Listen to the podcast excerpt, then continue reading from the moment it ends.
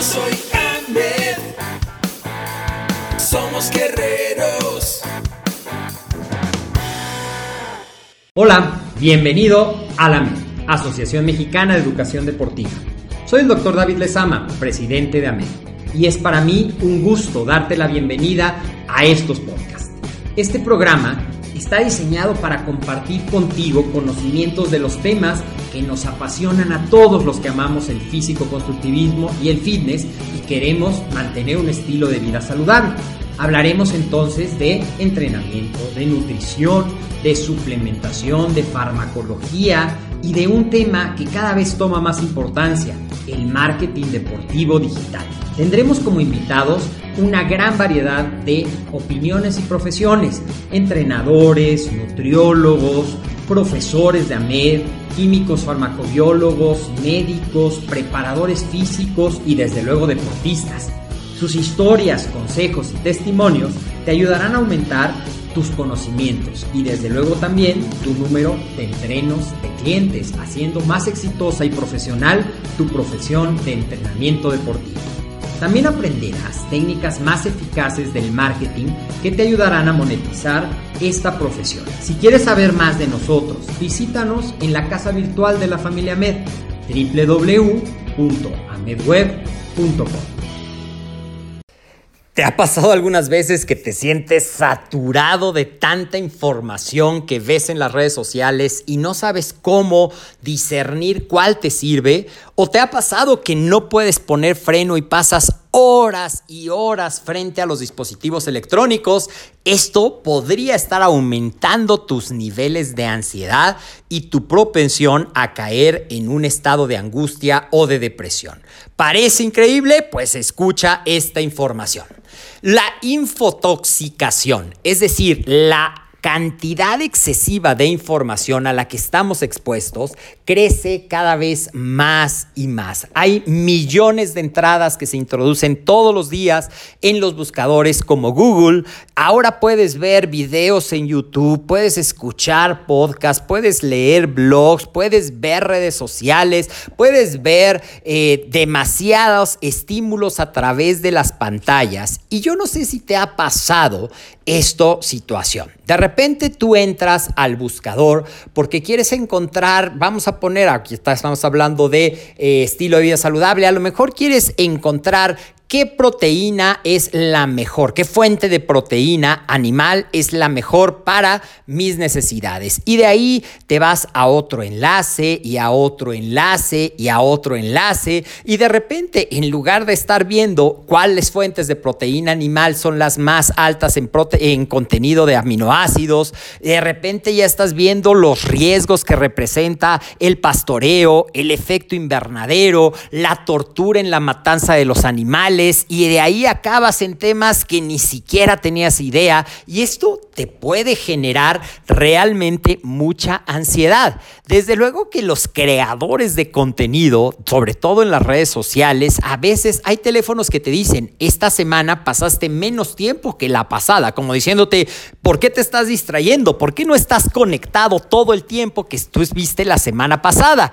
Y esto también puede hacer en la sobreestimulación es otro de los hallazgos que han descubierto, es que al estar con tantas opciones, con contenido cada vez más corto, más llamativo, por competir por obtener tu atención, hace que justamente esto cada vez es más difícil de lograr, concentrar tu atención y evitar distraerte. Así es que aquí te voy a dar algunos consejos que si tú has notado que las redes sociales o el estar navegando te hace sentir ansioso, te hace sentir que no puedes controlar situaciones, te genera un desconocimiento en vez de una claridad del conocimiento, aquí hay algunos consejos. Primero es cuando vayas a buscar algo en la red, realmente ten claro qué es lo que quieres buscar, concentra tus eh, búsquedas simplemente en eso y una vez que tú obtienes lo que buscabas, puedes parar. No divagues en temas que no están relacionados con lo que tú originalmente estabas buscando. Lo segundo es, si empiezas a sentir que, porque las redes sociales, sobre todo las redes sociales, YouTube, Facebook, Instagram, tienen algoritmos que hacen que, por ejemplo, voy a hablar de otro tema, si de repente empiezas a ver efectos de la pandemia y quieres ver contenido de la pandemia, cada vez te va a pasar más contenido, más contenido, más contenido relacionado con eso. Y recuerda que si te enfocas en temas negativos, pues cada vez vas a encontrar en tus redes sociales temas más negativos, temas más angustiantes y eso va a existir y no está en tu control. Lo que sí está en tu control es en dónde pones tu atención. Así es que hay ahora una tendencia que es el ayuno de estas redes sociales, es decir, periodos de que no me voy a conectar para que se pierda un poquito ese algoritmo, para confundir, si así quieres llamarlo, a tu buscador y que empiece a cambiar el tipo de información que llega a tu eh, biografía, concentrándote en los aspectos positivos, en los aspectos que te hacen sentir bien. Sí está bien informarse de la situación del mundo, pero no está, en mi opinión, claro, esta es una opinión muy personal, no está bien enfrascarse en los aspectos negativos, sobre todo en aquellos sobre los que tú no tienes un control directo. Hay cosas que no puedes controlar, pero sí puedes controlar tu actitud hacia ellos. Entonces, limita tu tiempo en redes sociales. Aprende a reconocer si estás viendo demasiada información negativa o que te causa angustia y también Aprende a hacer un ayuno, un ayuno de redes sociales, utilizarlas para lo que son, para distraerte, para mantenerte conectado, para buscar oportunidades de negocio, para buscar información sobre algo que a ti te interesa. Aquí está la clave y con lo que quiero cerrar este pequeño episodio que tiene que ver con controlar lo que tú ves en lugar de que dejes que los algoritmos te den lo que quieren que tú veas. Espero que estos consejos te sirvan. Hoy las crisis de angustia, los episodios de depresión que se han relacionado con el aumento de contenidos altamente angustiosos o negativos o un tiempo excesivo ante tantos aparatos electrónicos, cada vez va tomando mayor relevancia. Te invito a que reflexiones cuánto tiempo estás pasando frente a las redes sociales, qué tipo de información es la que normalmente ves y cómo te sientes después de haberlo hecho. ¿Eres capaz de poner un día tu teléfono o tus redes sociales en descanso sin que esto te genere angustia?